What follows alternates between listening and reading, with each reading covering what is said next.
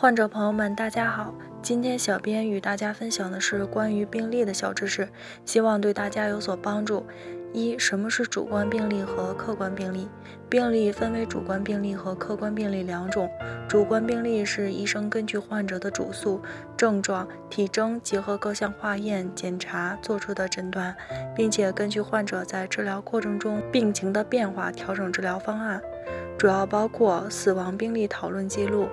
疑难病例讨论记录、上级医师查房记录、会诊意见、病程记录等。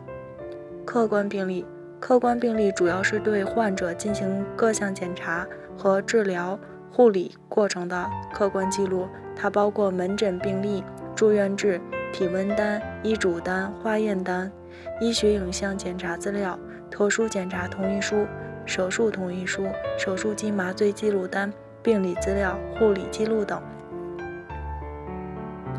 二、封存和复印病历需要注意什么？携带证明身份的材料是封存和复印病历时需要注意的，同时也是患者最容易忽视的。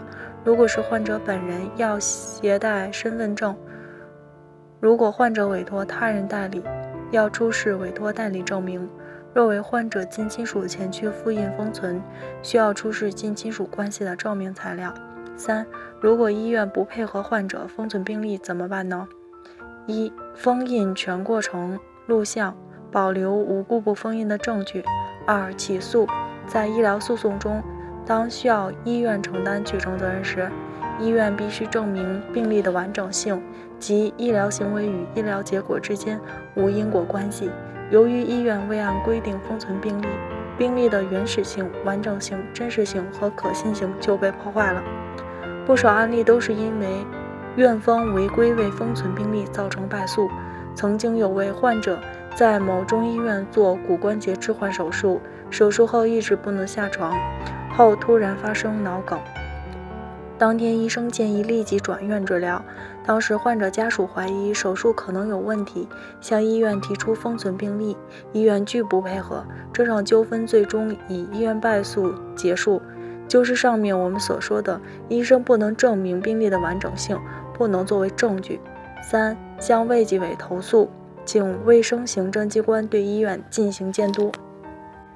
北京伊顿健康汇聚了国内外知名的医疗专家、法律专家、司法鉴定专家、法医专家，为客户提供第三方医疗评估，判断诊疗行为是否规范、合理、合法，同时为客户提供病历封存、专家辅助出庭人服务，帮助客户维护自己的合法权益。